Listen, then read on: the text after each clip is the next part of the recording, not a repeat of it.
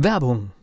Was passiert, wenn der Chef oder die Chefin eine Auszeit nimmt und die Angestellten auf sich allein gestellt sind? Christian Pukelsheim und Michael Habekorst beschreiben in ihrem Buch Radikal weg die Herausforderungen für Unternehmer und Mitarbeiter, welche Vorbereitung notwendig ist und worauf unbedingt zu achten ist bei einer Auszeit. Radikal weg, wenn der Chef ein Jahr Auszeit nimmt und das Unternehmen dennoch funktioniert. Erschienen im Mentoren Media Verlag www.mentoren-verlag.de der Unternehmer Academy Podcast. Wir machen aus Menschen mit Know-how Unternehmer mit Erfolg. Wir starten mit einer neuen Folge und ich falle dir jetzt mal, bevor du Luft holen kannst, direkt ins Wort, weil ich habe mir vorgenommen, dass wir die Rollen heute umdrehen.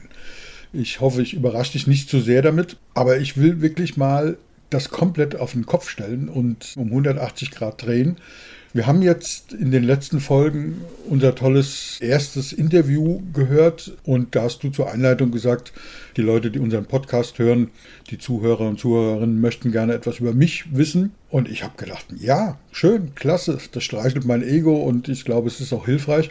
Aber wir machen das ja zusammen. Man sieht auf dem Cover uns beide und du bringst ja unglaublich vielen tollen Input mit rein. Das ist ja nicht nur so, dass du nur Fragen stellst oder einfach nur irgendwie so im Hintergrund da bist. Du bist ja aktiver Teil. Und deswegen glaube ich, dass die Menschen wissen möchten, wer du bist. Und wenn du einverstanden bist, soll es heute in dieser Folge mal darum gehen. Naja, auf alle Fälle habe ich die Kompetenz, Dinge in diesem Bereich zu beantworten. Davon gehe ich aus. Ich glaube, du bist einer derjenigen, die dich am besten kennen, oder? Ja, ich denke schon.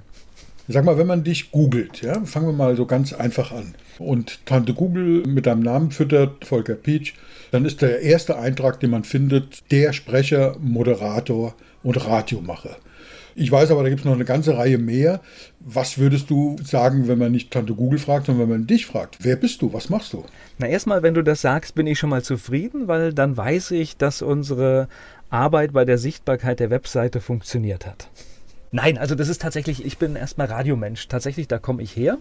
Das ist das, was ich, wenn man sagen kann, dass ich was gelernt habe, dann ist es der Bereich. Ich war gleich beim Start des privaten Rundfunks in Rheinland-Pfalz mit dabei, mit relativ jungen Jahren als Schulabbrecher habe ich da mitgemischt und das war auch der richtige Weg. Das wollte ich immer machen. Also ich habe mit so 14 Jahren die Liebe zum Radio entdeckt und eigentlich das dann sehr, nicht nur eigentlich, sondern sehr genau den Weg verfolgt. Und du hörst schon Schulabbrecher. Damals war eigentlich Abitur und Studium die Voraussetzung, aber ich habe mal überlegt, das geht auch ohne und es ging auch ohne. Das heißt, wie muss ich mir das vorstellen? Du hast dich dann da wie kommt man dazu? Ein glücklicher Zufall war das so. Tatsächlich, ein Kollege okay. von mir hat diesen Einstieg schon früher geschafft und wir haben uns dann tatsächlich zufällig getroffen in irgendeiner Kneipe. Und da saß auch der Programmverantwortliche damals von diesem Sender mit am Tisch. Und nach ein paar Getränken hat man sich dann, ich bin da noch gegen eine Glastür gelaufen, weil ich zu viel getrunken hatte an diesem Abend. Aber ich hatte an diesem Abend eine Einladung für die kommende Woche und hat auch alles perfekt funktioniert. Das sind so die kleinen Geschichten und manchmal. Aber äh, wie gesagt, Zufall. Das passiert. Man, Dinge, die man möchte, die fallen einem im Leben zu. Als was hast du dann da angefangen? Direkt als Moderator? Also, oder? Nee, so einfach geht es nicht. Tatsächlich muss man irgendwie schauen, dass man da Lücken findet. Aber das war dann tatsächlich mal so. Wir haben damals alles gemacht. Da wurden Werbespots produziert, da wurden Beiträge produziert und es wurde moderiert. Der Irrsinn an der Sache ist, jetzt muss ich einen Vergleich zur heutigen Zeit ziehen. Also das war ein Programm des Blitztipp Verlages. Die hatten in der rheinland-pfälzischen Rundfunkkette eine Regionalstunde, die sie für Mainz und die Region produziert haben. Das war eine Stunde. Diese eine Stunde hatte ein Budget und einen Einsatz wie heute ein ganzer lokaler Radiosender. Also das heißt, was mit dieser einen Stunde damals erwirtschaftet wurde, das entspricht heute eigentlich einem ganzen Sender. Also das ist eine, eine, wahnsinnige Entwicklung. Es musste alles analog gemacht werden. Also das heißt, war alles Handarbeit, ein Beitrag geschnitten werden. Das war echt eine ganz andere Zeit und wir waren wirklich für eine Stunde, wir waren über zehn Leute. Heute unvorstellbar. Das heißt, Reingearbeitet. Das heißt, Pressekonferenzen gemacht, Beiträge, Spots produziert, dann Dinge gesprochen und auf den Moment gewartet, wenn jemand durch Krankheit oder sonst was ausfällt. Das heißt aber auch, dass du quasi von Anfang an, wirklich von ganz, ganz Anfang an, da den perfekten Job bekommen hast, weil so nehme ich dich eben heute wahr, dass du da unheimlich vielfältig aufgestellt bist, dass eben ja alles, was zu tun war, die ganze Produktion, der ganze Inhalt und eben das Moderieren. Also es ist ja so, als Moderator sagt man, ja, du hast halt ein Radiogesicht oder so, ja. Und das ist ja bei dir nicht so. Erstmal hast du kein Radiogesicht, sondern bist ja auch auf YouTube und im Fernsehen sichtbar. Aber da geht es nicht um die Stimme, das heißt, du bist nicht wegen deiner Stimme eingestellt worden oder jedenfalls nicht nur, sondern hast da ganz, ganz viele Sachen gleichzeitig gemacht, parallel gemacht und dann hat sich das so entwickelt. Und ich glaube, das merkt man heute noch, dass diese Vielfalt da ist. Ja. War das bewusst? Ich sag mal, es war die Gunst der Stunde. Das heißt, das private System ist ja aus dem Boden gestampft worden damals. Und bisher gab es halt nur den behäbigen öffentlich-rechtlichen Rundfunk und es gab überhaupt nicht genügend Leute. Das heißt, es mussten sehr schnell so Leute wie ich kommen, die halt wirklich bereit sind, sich auch alles sehr schnell anzueignen. Und Ironie an der Geschichte ist, wenn ich jetzt so gucke, was ich im späteren Verlauf, ich habe da noch lange Zeit bei Radio Regenbogen dort moderiert und auch Nachrichten gemacht, diese Kollegen, die genauso vielfältig das alles gelernt haben, die finde ich heute ganz viel im öffentlich-rechtlichen Rundfunk, weil die haben irgendwann auch den Wert erkannt, das sind Leute, die können wirklich in so vielen Disziplinen arbeiten, die sind brauchbar. Also das erklärt für mich jetzt wirklich, ich lerne auch noch was dazu, das erklärt diese Vielfalt. Ich, ich dachte immer, das ist mir, wenn man so liest, so Radiomacher oder du kennst dich mit Audioproduktion extrem gut aus, da kommen wir ja noch drauf, da denke ich immer, das ist mir viel zu eindimensional. Du weißt so viel und hast so einen guten Instinkt auch. Wenn ich mit dir rede, dann kommen da manchmal kurze Antworten, kurze Sätze, wo ich denke, wow. Hammer, ja. Also ich kann dir das sagen, da ist vielleicht nicht jeder so, aber mein Verständnis, also ich habe ja auch öffentlich-rechtliche Stationen gemacht, ich fühle mich aber immer im privaten System zu Hause, weil ich habe das klar verstanden, was da läuft und mir war auch immer bewusst, wenn dort keine Werbung läuft und wenn dort nicht verkauft wird, dann kann ich meinen Job nicht machen. Und viele haben das ausgeblendet. Ich fand das immer wichtig und bin auch immer sehr aufmerksam gewesen. Und wenn ich etwas gesehen habe, was ein Werbekunde hätte sein können, dann habe ich auch immer alles getan, dass das auch umgesetzt wird und habe gesagt, hier, ruf den doch mal an. Ja? Und ich habe sogar auch mal die eine oder andere Nummer selbst abgeschlossen, wenn ich gesehen habe, das könnte meinen Arbeitsplatz sichern. Also gut, ich hatte ja keinen, war ja freier Mitarbeiter, aber es könnte meine freie Arbeit sichern. Ja.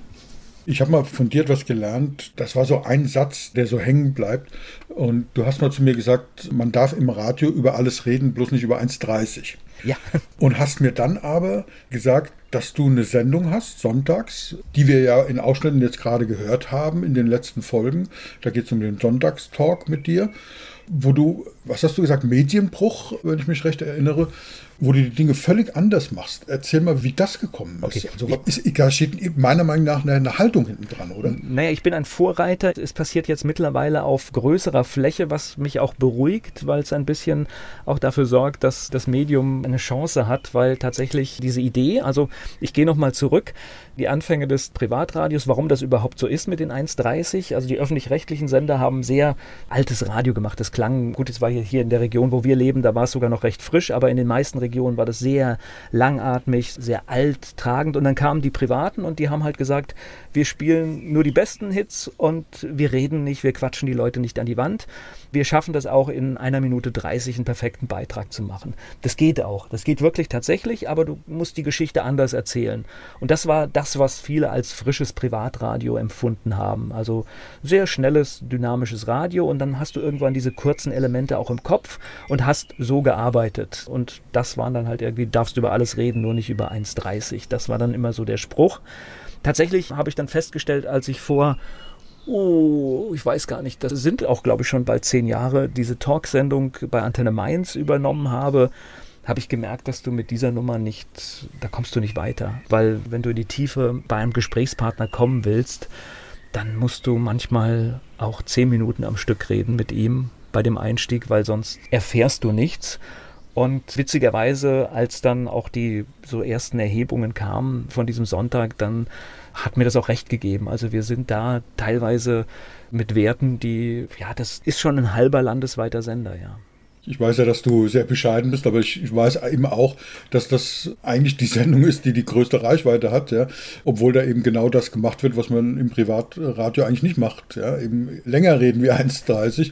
Und ich weiß eben auch, und ich weiß, dass deine Interviewpartner inklusive mir das auch als sehr wertschätzend empfinden, dass da eben nicht abgeschnitten wird, dass man die Antwort komplett zu Ende reden darf und dass das auch so gesendet wird. Das ist ja eine Besonderheit. Ja. Na, ich habe ja ein und Privileg. Das heißt, ich bin ja Gesellschafter des Unternehmens und habe natürlich das Privileg, dass ich, sage ich mal, ein bisschen mehr darf als vielleicht ein normaler Redakteur. Und das ist halt auch meine Sendung, meine Handschrift, die ich mir da angewöhnt habe. Und das Wichtige an dieser Sendung ist auch, das ist jetzt nicht irgendwie, es gibt ja so Talk-Formate, wo Menschen vorgeführt werden. Das möchte ich nicht. Also das heißt, es ist tatsächlich ein Gespräch, ich möchte eine gute Atmosphäre, ich möchte was erfahren. Also das heißt, dass irgendeiner auch etwas erzählt, was er vielleicht sonst nicht erzählt und das kriegst du eigentlich nur, wenn du versuchst, ein Gespräch auf, nicht nur versuchst, das Gespräch muss auf Augenhöhe sein.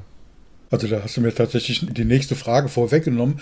Das ist das, was ich am eigenen Leib erlebt habe. Das ist aber auch etwas, was ich, wenn ich mit Menschen rede, die bei dir in der Talksendung drin waren, was die mir alle berichten. Das ist so ein innerer, fast ein Widerspruch, dass man sagt, auf der einen Seite habe ich mich total wohl gefühlt und zwar super gut, aber auf der anderen Seite, ich bin total überrascht. Ich habe da Dinge gesagt, die ich nie sagen wollte, die ich auch sonst nicht sagen würde.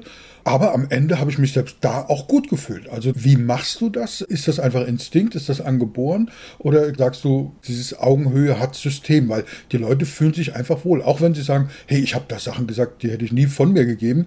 Und trotzdem ich fand's gut. Hat das rausgekitzelt und es war nicht so wie bei den Unterschichtensendern, da keine Ahnung, RTL oder was weiß ich, was es da so gibt, nichts gegen RTL, aber du weißt, was ich meine, wo man so vorgeführt wird, ja, wo man aufpassen muss, was der Journalist dann für eine Frage stellt, weil er dir dann das Wort im Mund rumdreht. Und das passiert bei dir einfach nicht. Und man hat auch nicht das Gefühl, dass es jemals passieren könnte.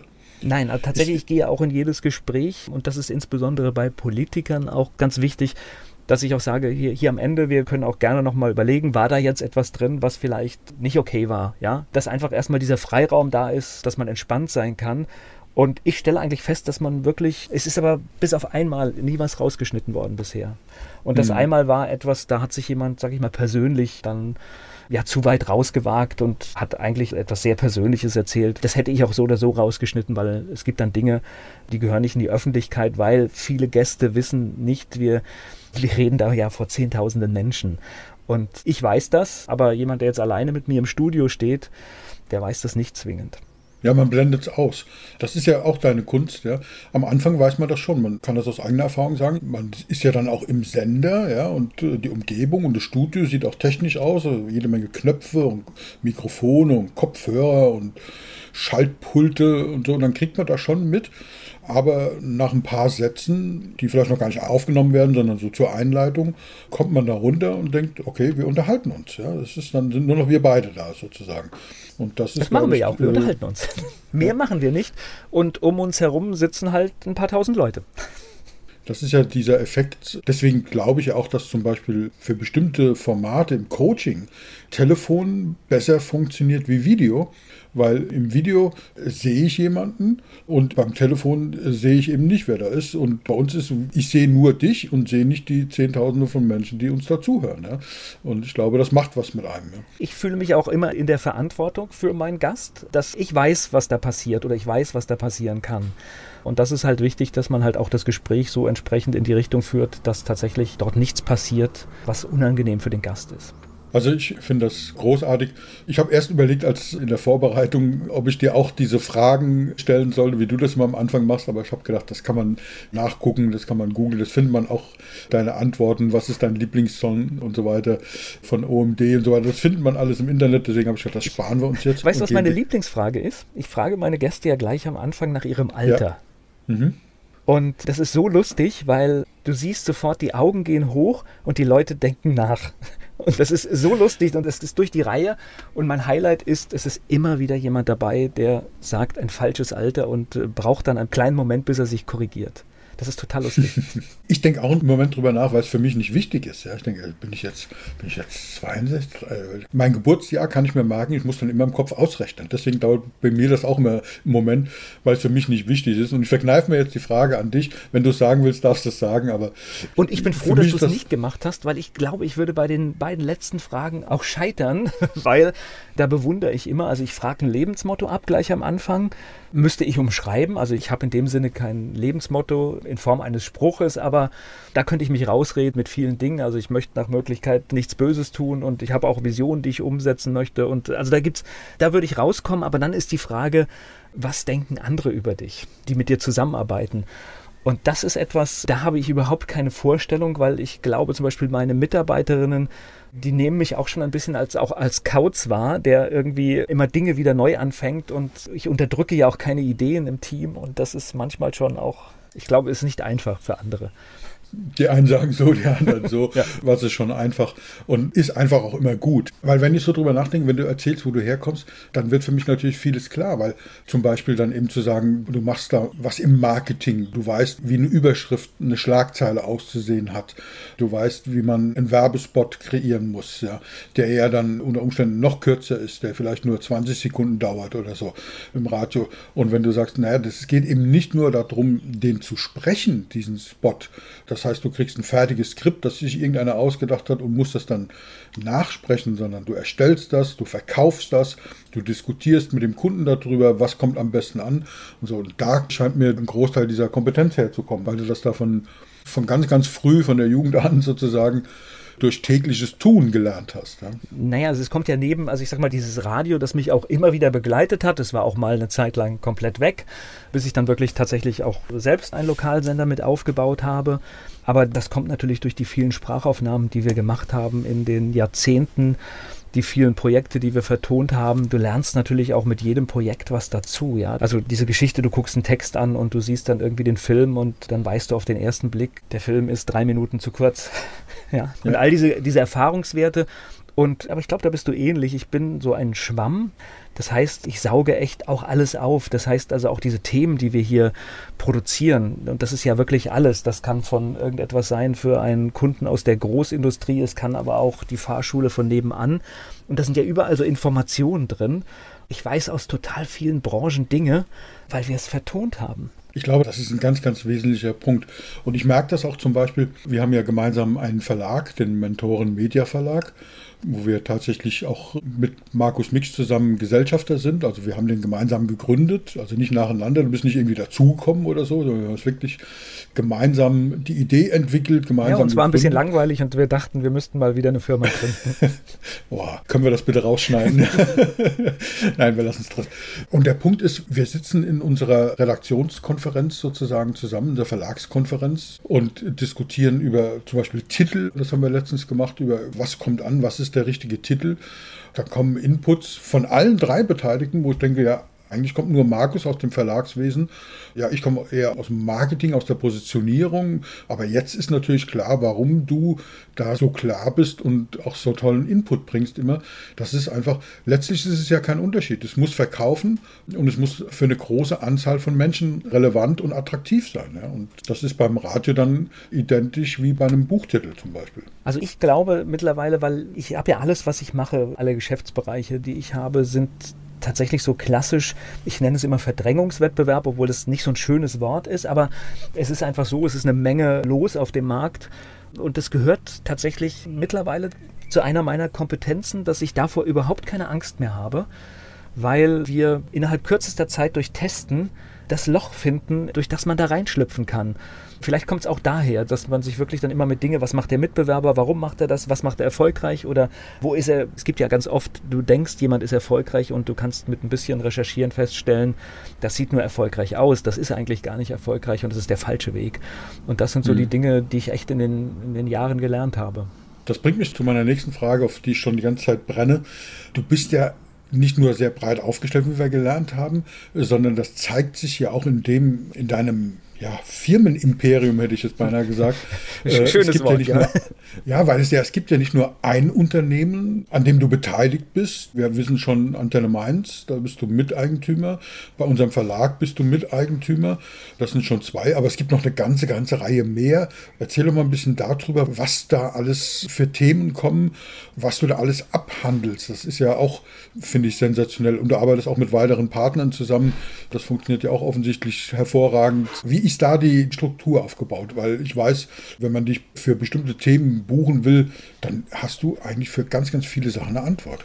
Das stimmt, das ist so und tatsächlich, es gibt auch einen Grund dafür. Also mir fällt es einfacher, tatsächlich so umzuswitchen, wenn ich alles sortiert in einem Fach habe. Deswegen kommt das. Das ist also tatsächlich, ist mir das irgendwann aufgefallen. Also das heißt, wir haben zum Beispiel das, was wir jetzt hier machen mit der Geschichte, mit den Podcasts. Also dafür haben wir eine eigene Marke, Podcast-Helfer. Das ist in meiner GmbH untergebracht. Bei der GmbH machen wir auch noch dieses klassische Vertonen. Da sind wir tatsächlich so ein bisschen aufgestellt, weil es gibt im Deutschen so furchtbare Dinge wie die Künstlersozialkasse. Nein, ist ein tolles Ding, aber es ist natürlich für den Unternehmer eher ein Stück Störfaktor und es schreckt zum Beispiel Kunden ab, einen Auftrag, einen Kreativauftrag an jemanden zu geben, der Einzelunternehmer ist. Und aus diesem Grund haben wir dann diese Dinge, die dort anfallen können, tatsächlich in der GmbH abgelagert. Und das ist auch ein strategischer Vorteil im Markt einfach. Und dann hm. gibt es die Michael Hassinger und Volker Pietsch GbR. Der Michael, das ist mein Partner. Wir machen das jetzt schon seit über 30 Jahren zusammen. Wir kennen uns tatsächlich aus der Schule.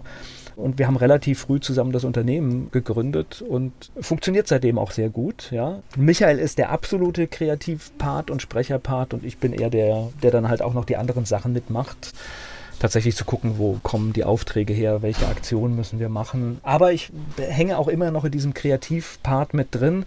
Und das ist auch das, was eigentlich der Reiz für mich ausmacht. Also da muss ich auch immer so ein bisschen aufpassen, dass äh, diese Balance bleibt, weil das kennst du vielleicht, du möchtest mit Kunden sprechen, du möchtest Kunden beraten und nicht durch Administration erschlagen werden. Ich glaube, das wäre allein eine eigene Folge wert. Ich kenne eigentlich keinen Unternehmer, egal in welcher Branche, ob das nun für mich ein Klient wäre oder eine völlig fremde Branche, wo ich gar kein Know-how habe. Jeder sagt mir das gleich, ob das nun Arzt ist oder sonst was, diese Verwaltung, dieser Bürokratismus, das. Aber selbst da hast du ja auch wahrscheinlich aus der Erfahrung oder aus dem gesunden Menschenverstand ein klares Bild, was kann man automatisieren. Ich glaube, da bist du sogar deiner Zeit in vielen, vielen Bereichen voraus oder voraus gewesen. Ja, heute reden viele von automatisieren. Aber ich glaube, dass das etwas ist, was du wirklich einfach auf dem Schirm hast. Wahrscheinlich aus, aus dem. Geht alles noch viel besser. Aber tatsächlich, also ich bin ein. Also du bist ja furchtbar strukturiert. Das bin ich ja gar nicht. Ja, das ist nicht. Das bewundere ich immer, wenn ich deinen Desktop sehe. Du würdest nicht mit meinem arbeiten können. Das kann ich dir versprechen. Der hat eher so eine Kreativanwandlung. Aber Apple hat den Finder und der funktioniert hervorragend und der löst mir eigentlich die wichtigsten Probleme. Das ist in Ordnung. Aber nein, ich gucke gerne, wenn ich so ein Ding sehe, wenn ich immer irgendwas wieder anfassen muss, was ich ungern mache. Also spätestens beim dritten oder vierten Mal muss ich da rangehen und dann muss ich es ändern. Und das sind dann Dinge, also ich bin mittlerweile sehr gut im Delegieren, was mir am Anfang sehr schwer gefallen hat. Also ich kann mittlerweile unangenehme Dinge auch tatsächlich weiterreichen und sagen, bitte mach das für mich. Ja, es hat ja auch was von der Qualität mit Loslassen zu tun, ja. Dass man nicht immer glaubt, das haben ja viele Menschen, da nehme ich mich gar nicht aus, das ist bei mir auch oft, dass ich denke, ich bin der Einzige, der das gut kann, ja. Und selbst wenn es so ist und ein anderer das vielleicht nicht ganz so perfekt macht, ja, ich sage mal, Perfektion macht aggressiv, dieses Loslassen können und zu erlauben, dass das jemand anders macht, in einer guten, ausreichenden Qualität, so, das ist ja auch eine, eine hohe Kunst. Ja. Du hast den Punkt gerade gemacht. Also das ist etwas, und das ist, kann ich jedem selbst Selbstständigen nur empfehlen, dass tatsächlich, wenn man delegiert, bitte nur auf das Ergebnis schauen, nicht auf den Weg nicht auf dem Weg. Und dann, es geht nicht darum, ob ich es besser gemacht hätte, weil unter Umständen ist das gar nicht relevant. Ja, aber man muss auch manchmal ertragen, tatsächlich, und das finde ich auch gar nicht, das ist nicht bös gemeint, man muss manchmal ertragen, ich würde es in 30 Minuten machen, aber jemand anderes braucht gerade noch drei Stunden für diesen Weg. Und das ist eine hohe Kunst, das tatsächlich so laufen zu lassen, weil wenn du da reingrätscht, dann hast du das Ding wieder zurück. Und das wollen wir ja nicht. Also ich will es nicht. Und wie gesagt, auch akzeptieren, dass andere Wege gefunden werden. Und solange das Ergebnis stimmt, ist das für mich heute tatsächlich in Ordnung. Sag mal, wenn ich mal jetzt, ich habe noch zwei Dinge, nämlich das erste ist, dass ich dich gerne fragen würde, was du noch sagen würdest, weil ich bin nicht der geübte Moderator, das ist eher so deine Sache. Ich mache das so einfach aus dem Bauch raus und habe gedacht, wir drehen den Spieß mal um und deswegen möchte ich dir da natürlich den Raum lassen zu sagen, vielleicht könnt ihr mir vorstellen, dass du sagst, hoffentlich fragt er mich das ja und unsere Folgen sind ja nie gescriptet, wir unterhalten uns wirklich, wir haben ein Thema, aber das ist jetzt kein Skript oder sowas, das wir abarbeiten. Deswegen wäre es für mich wichtig, wenn du noch was sagen willst, darfst du das. Aber ich möchte gerne auch noch eine zweite Sache wirklich loswerden. Wenn jetzt das jemand hört und denkt, oh, cooler Typ, liste doch noch mal auf, bitte, für welche Themen man dich buchen kann. Also ich weiß zum Beispiel, wenn man einen Werbespot sprechen will, wenn man irgendwie ins Radio kommen will, wenn man einen Podcast machen will. Sag mal, was von außen her, wenn jemand sagt, das ist ja ein cooler Typ, in welchen Themenbereichen, für welche Aufgaben kann man dich buchen? Das ist jetzt eine ganz tolle Frage, die du da stellst, weil das kennst du vielleicht auch, wenn man unterwegs ist, zum Beispiel auf Netzwerkveranstaltungen, dann bin ich gerne ganz konzentriert in einem Thema unterwegs. Ja, das heißt, weil ich tatsächlich nicht den Eindruck eines Bauchladens erwecken möchte, ja, weil das ist es nicht. Ja, das sind viele Themen, aber sie sind einfach auch tatsächlich wirklich organisatorisch voneinander getrennt und das auch ganz bewusst und ich bin auch nicht immer alleine, sondern habe oft dann noch eine Partnerin oder einen Partner, der das mit mir gemeinsam macht und in der Regel auch die in diesem Bereich eine noch größere Expertise haben als ich sogar. Ja, das ist tatsächlich mir wichtig. Also man kann eine Überschrift über fast alles, jetzt schon eine Einschränkung drin, das ist alles, was mit Audio zu tun hat, machen wir. Das heißt, wir produzieren die klassischen Ansagen, die man am Telefon hört. Logischerweise, ich komme aus dem Radio, der Funkspot war immer ein fester Bestandteil kommt jetzt zum Glück auch wieder hoch, weil wir sehr viele lokale Produktionen gemacht haben und das in der Corona-Zeit tatsächlich mal so ein Einbruch war, weil da war relativ wenig los, aber das kommt jetzt gerade wieder so in den harmonischen Bereich. Wir machen Vertonungen im Kinobereich und was sehr stark ist bei uns, wir machen auch sogenannte Lokalisierungen. Das heißt, ein Kunde kommt und hat zehn Märkte auf der Welt dann bekommt er von uns die Vertonungen für diese zehn Märkte aus einer Hand. Das heißt, er kommt in der Regel mit, wir machen zuerst die deutsche Version und dann, wenn, wenn er nach China geht, dann kriegt er von uns die chinesische. Wenn er nach Polen geht, bekommt er die polnische. Selbst wenn er nach Afghanistan gehen will, können wir ihm helfen.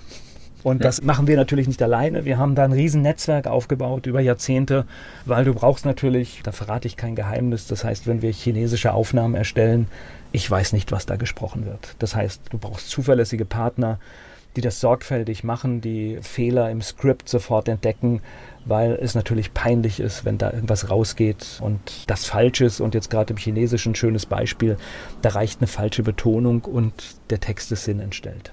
Ja, dann Radio, ganz großes Thema. Das bezeichne ich immer ein bisschen als mein Hobby, denn dazu ist es geworden. Also ich mache bei Antenne Mainz die Sonntagssendung, mache aber auch immer noch so projektbezogene Geschichten, bin aber nicht mehr im operativen Geschäft. Das heißt, wenn mir ein Werbekunden vor die, ich sag mal einfach wirklich ich in die Situation komme, dass ich das abschließen kann, mache ich das. Aber tatsächlich kümmere ich mich da hauptsächlich um die Sonntagssendung und wenn wir zum Beispiel, was jetzt bald ansteht, ja, umziehen, einfach weiter in die Stadt rein dann sind das so Projekte, da bin ich in der Planung mit drin, dass das alles funktioniert, dass wir nichts vergessen.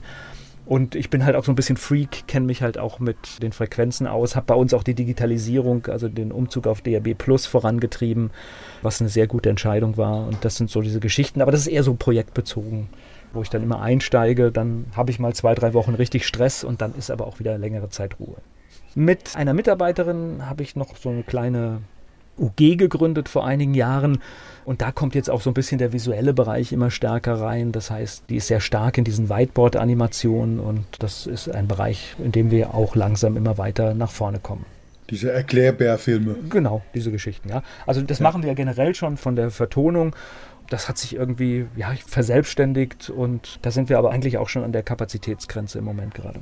Podcast-Thema hatte ich erwähnt, ganz kurz. Ne? Also das ist auch ein starkes Thema. Wir machen mittlerweile, ich weiß gar nicht, wie viele, es sind hunderte von Podcasts, die wir für Kunden im Monat erstellen. Das ist für mich so eine beeindruckende Zahl und ich weiß manchmal gar nicht, wann wir das machen. Und auch, ich weiß es, wirklich auch namhafte Podcasts, die eine große, große Reichweite haben, wo man, wenn man den Namen schon nennt, ich weiß nicht, ob ich sagen darf. Ja, natürlich, äh, ja. Wenn, wenn ich an Badesalz denke, dann kriege ich ein lachendes Gesicht, weil ich die Jungs einfach cool finde. Die betreut ihr.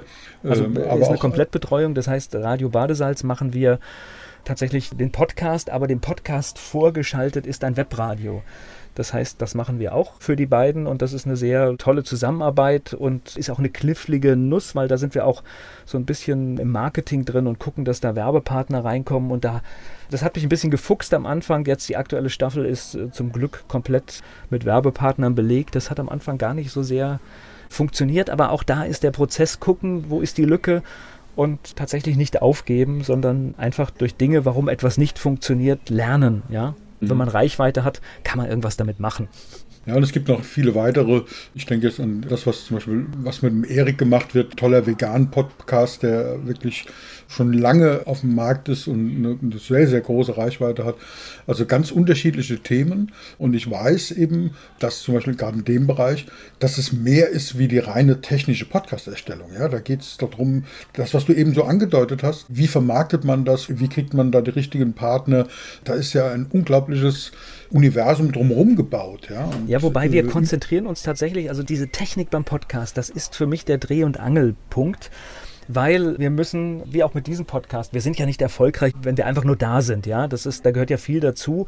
Und eine Tugend beim Podcasten ist tatsächlich Woche für Woche, für Woche, für Woche, für Woche eine Folge, eine Episode passend zu meinem Thema bereitzustellen. Und wenn ich das nicht mache und nicht durchhalte, dann ist das Ding schon kaputt, bevor es losgegangen ist. Und deswegen achten wir darauf, dass wir für unsere Kunden die Podcasts schneiden, wir sie verpacken, wir sie auch selbst hosten. Das machen wir gemeinsam mit Polyg, aber es liegt alles bei uns im Serverbereich, weil einfach es bringt nichts, wenn diese Bereiche nicht funktionieren. Und wenn der Podcast auf der Strecke ist, dann kann man immer wieder dieses Feintuning machen und wir hören natürlich die verschiedenen Sachen und ich gucke auch im Team, dass es immer nach Möglichkeit bei jemandem ist, der das bearbeitet, der auch irgendwie eine Affinität zu dem Thema hat. Weil dann hörst du halt dann immer doch und dann sagst du, ah, das war jetzt nicht so gut. Und wir entdecken halt als erste Hörer eines Podcasts dann doch immer noch auch Dinge, die nicht so gut sind, ja. Ich wollte eben sagen, von der Betonung her scheint da nichts mehr zu kommen. Über den Verlag haben wir schon gesprochen. Mir fällt aber noch ein Bereich ein. Oh, habe ich was vergessen? Weißt du? Ja, und zwar, man kann uns auch gemeinsam, ja, man kann uns äh, auch gemeinsam ja. buchen. Und zwar die Idee ist ja folgendermaßen entstanden, warum ich auch mich so freue, dass wir heute die Folge so umgedreht haben von der Position sozusagen, dass ich dich interviewe, weil, das ist glaube ich jetzt deutlich geworden, ich sage immer, du könntest als Unternehmensberater durchgehen. Jetzt ist es auch klar, warum. Mit dieser Erfahrung und mit diesem Blick, natürlich kannst du als Unternehmensberater durchgehen, obwohl du wahrscheinlich selbst nie sagen würdest, dass du einer bist, aber du bringst diesen Input und man kann uns eben auch gemeinsam buchen, weil dieses Thema sichtbar werden, Sichtbarkeit, da ergänzen wir uns halt perfekt. Da gehört die Positionierung und die Strategie dazu, was vielleicht eher so ein bisschen in meine Ressort reinkommt, aber trotzdem kannst du was dazu beitragen.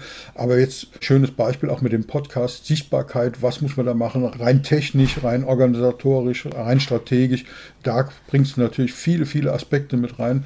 Und du hast einfach einen unfassbar guten, gesunden Menschenverstand und eine Riesenerfahrung. Also auch da kann man dich buchen. Das ist das, was wir gemeinsam machen. Ja? So, und wir haben natürlich haben wir ja jetzt hier immer, jetzt muss ich da nochmal reinkommen, weil wir, wir haben ja, das ist ja üblich in so Gesprächen, man spricht sehr viel über das Positive.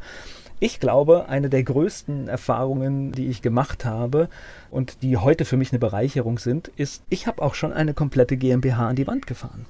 Ich glaube, das gehört dazu, sonst, sonst wärst du nicht wirklich gut. Ja? Ich halte es da wie die Amerikaner, die halt fragen, bist du hingefallen? Okay, sehr gut. Bist du wieder aufgestanden? Noch besser. Ja, und für mich, ich habe damals etwas gelernt. Also es hört sich immer so schön an, man hat eine GmbH.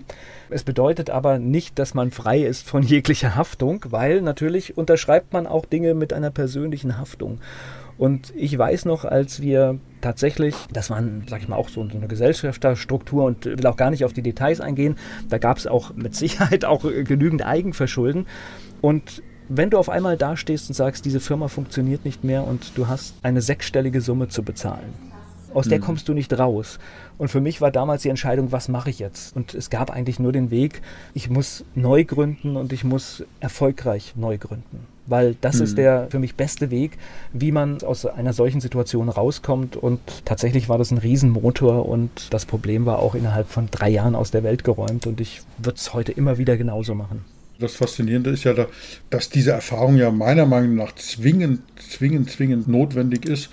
Sonst könnten wir das nicht gemeinsam machen. Und wir machen es ja nicht nur zu zweit in diesem Bereich. Das heißt, wenn man uns beide bucht, hat man ja gleichzeitig sogar noch einen dritten Menschen mit dabei, den Stefan Bronder mit seiner Redneragentur, der eben auch breit aufgestellt ist, der auch viel mehr ist wie eine Redneragentur. Und ich glaube, zu dritt haben wir da schon eine ganz schöne Power. Jeder von uns, wir haben ja im Vorfeld schon alle gemeinsam irgendwie sehr erfolgreiche Projekte auf die Spur gebracht und Insofern ist es tatsächlich, wenn zwei sich zusammentun, ist erfolgreich, kann es bei drei nur besser werden. Es gibt so drei Themen, die mir immer wieder begegnen, so in meiner Welt. Und ich glaube, dass du da auch bei wirklich allen drei Themen tolle Sachen mit dazu beitragen kannst. Und wenn Menschen auf mich zukommen, Klienten, potenzielle Klienten auf mich zukommen, gibt es so drei, drei Überschriften. Ja. Ich weiß, du hast mal gelernt, hast du mir mal erzählt, im Radio wenig Fremdwörter. Das sind jetzt ein paar Fremdworte. Übersetze es einfach, wenn es notwendig ist. Es geht einmal um das Thema Survival. Also das heißt, Menschen haben, Unternehmen haben echte Schwierigkeiten, aktuelle Schwierigkeiten Möglichkeiten. Und jetzt rede ich nicht nur von Corona, sondern das gibt es ja immer wieder, gab es immer wieder und wird es auch immer geben, auch nach Corona. Was ist da zu tun? Und mit dieser Erfahrung, die du mitbringst, kannst du was dazu beitragen. Mit deinem Erfahrungsschatz kannst du was dazu beitragen. Das zweite Thema ist das Renewal. Das heißt, dass wir sagt, wir wollen uns neu aufstellen. Es ist alles okay, es ist auch gut, aber wir wollen uns neu aufstellen. Wir sehen, dass der Markt sich verändert. Es geht noch gar nicht so um Disruption, vielleicht auch, sondern dass wir so die nächste Evolutionsstufe erreichen wollen. Und der dritte große Bereich, und auch da bist du natürlich topfit, dass wir sagen, es geht um das Thema Exzellenz. Dass wir sagen, okay, alles gut, wir haben uns auch neu aufgestellt, aber jetzt wollen wir durchstarten. Jetzt geht es nicht mehr darum, 10% mehr, 30% mehr, jetzt hängen wir da noch eine Null dran. Und wenn wir wirklich zum Beispiel Umsätze verdoppeln wollen, dann reicht es nicht, wenn wir Sachen besser machen, sondern müssen wir andere Dinge tun. Und dann müssen wir uns, da reicht es nicht, das neu aufzustellen und neu zu positionieren, sondern müssen wir Dinge komplett neu denken, Prozesse neu denken, Aufgaben neu denken. Und das sind so die drei Bereiche und deswegen, glaube ich, sind wir da ein gutes Team. Ja, glaube ich auch. Also ich habe zumindest ein Ding, was ich für mich entdeckt habe, was, ich weiß nicht, ob du, ob du das kennst, viele Menschen hören immer so kurz vor dem Erfolg auf. Ja. Und das ist etwas, ich habe mittlerweile eigentlich diese Situation, die lerne ich mittlerweile sehr schnell zu erkennen. Wenn ich sage, hier pass auf, jetzt guck mal hier, diese paar Meter musst du jetzt noch gehen und dann bist du eigentlich an dem Punkt. Warum stoppst du jetzt? Ja, das ist so etwas, was ich wirklich gelernt habe, Situationen zu erkennen, wo es sich lohnt, wirklich einfach jetzt hier weiterzugehen. Und das ist, glaube ich, eine der wertvollsten Fähigkeiten und Skills, die man überhaupt mitbringen kann, weil du hast ja folgendes Problem. Weißt du, im Nachhinein können wir das immer leicht beurteilen. Aber es gibt ja diese zwei unterschiedlichen Sichtweisen. Du bist in einem Bergwerk und gräbst einen Stollen und findest ewig kein Gold. Und du gräbst und gräbst und gräbst. Und irgendwann kommt einer und sagt, schau mal, wenn das Pferd tot ist, steig einfach ab. Ja, und es gibt ja diese schönen Geschichten, kann man auch googeln, was machst du, wenn dein Pferd tot ist, was sagen die Unternehmensberater, ja. Dann muss der Reiter gewechselt werden, dann muss der Sattel neu gemacht werden, dann müssen die Hufe neu gemacht werden. Nee, das Pferd ist tot. So, aber das zu entscheiden, ist das Pferd tot oder ist es vielleicht wirklich die Hufe, die neu gemacht werden müssen? Und wir sehen es ja nicht. Wenn du den Stollen gräbst in diesem Bergbau Goldmine da, dann siehst du nicht, dass zwei Meter weiter oder 30 Zentimeter weiter die große Goldader liegt. Und wenn jemand wie du diese Fähigkeit hat, diese Metaposition, sagen wir in der Fachsprache, von außen da drauf zu gucken und sagen, hey, mach weiter, das lohnt sich. Das ist eine sehr, sehr hilfreiche Fähigkeit, die Menschen, die in dem Prozess drin sind, einfach systemisch gar nicht haben können. Ich glaube, es sind viele Dinge. Also zum Beispiel eine der ganz großen Dinge, die ich gelernt habe. Du hast ja als Unternehmer, als Selbstständiger oft nicht ausreichend Zeit. Nichtsdestotrotz bedeutet, jeder Tag musst du etwas für dich im Marketing machen. Und ich habe das, bei mir hängen überall Fünfer rum, damit ich jeden Tag daran erinnert werde, fünf gewinnbringende Dinge zu machen. 5 GBM, sage ich. GBM, genau. gewinnbringende Maßnahmen. Ja, das ist tatsächlich, also machst du einen Schrank bei mir auf, findest du eine 5. Das irritiert manche, aber es ist einfach tatsächlich, dass ich das nicht vergesse. Habe ich heute schon einen Kunden angerufen? Habe ich heute schon irgendetwas rausgeschickt? Habe ich meine, meine AdWords-Kampagne geprüft oder habe ich irgendeinen Input geleistet? Und bei mir ist ganz wichtig, ich muss abends einmal bis fünf zählen können. Ja, toll. Ja, das bringt mich zu meiner letzten Frage. Habe ich was vergessen? Muss noch was aufs Tablett? Das wäre mir ganz wichtig, weil, wie gesagt, ich bin nicht der große Interviewer. Das ist normalerweise deine Rolle. Deswegen überlasse ich dir auch, ich habe dir vorhin das Wort einfach abgeschnitten, du hast Luft geholt und ich habe gedacht, jetzt fange ich einfach an. Aber ich überlasse dir gerne das Schlusswort. Fehlt noch was? Und das wäre mir ganz wichtig, dass da wirklich alles rauskommt, was du zu sagen hast. Da wir bestimmt was vergessen haben, bin ich da großzügig und muss jetzt hier nicht noch genau kramen, was es vielleicht war. Aber das ist ja das Schöne an der Sache tatsächlich, da kommen wir jetzt vielleicht auch nochmal zum Podcast, denn wir haben ja in einem Podcast so etwas wie Anarchie, wir dürfen machen, was wir wollen, wir können es jederzeit fortsetzen, also insofern bin ich da ganz entspannt, wenn uns irgendwann einfällt, wir haben noch Dinge zu erzählen oder wir wollen noch Dinge erzählen, können wir das jederzeit machen. Ist übrigens auch eine ganz wichtige Botschaft für alle Podcaster. Lasst euch nicht erzählen, wie lang ein Podcast sein muss. Ja, das bringt mich dazu zu sagen, Volker, bleib mutig an unsere Zuhörer und unsere Zuhörerinnen. Bleiben Sie mutig und das war mal das Thema umgedreht, aber für mich war es ein großes Fest. Vielen, vielen Dank. Ja, sehr gerne. Für, auch für mich eine tolle Erfahrung. Ja, hat mir riesen Freude gemacht und ich muss sagen, ich habe wieder was gelernt, auch über dich und ganz toll. Wir können weitermachen, Volker. Machen wir. Der Unternehmer Academy Podcast. Wir machen aus Menschen mit Know-how Unternehmer mit Erfolg. Werbung. Was passiert, wenn der Chef oder die Chefin eine Auszeit nimmt und die Angestellten auf sich allein gestellt sind? Christian Pukelsheim und Michael Habekorst beschreiben in ihrem Buch Radikal weg die Herausforderungen für Unternehmer und Mitarbeiter, welche Vorbereitung notwendig ist und worauf unbedingt zu achten ist bei einer Auszeit. Radikal weg, wenn der Chef ein Jahr Auszeit nimmt und das Unternehmen dennoch funktioniert. Erschienen im Mentoren Media Verlag www.mentoren-verlag.de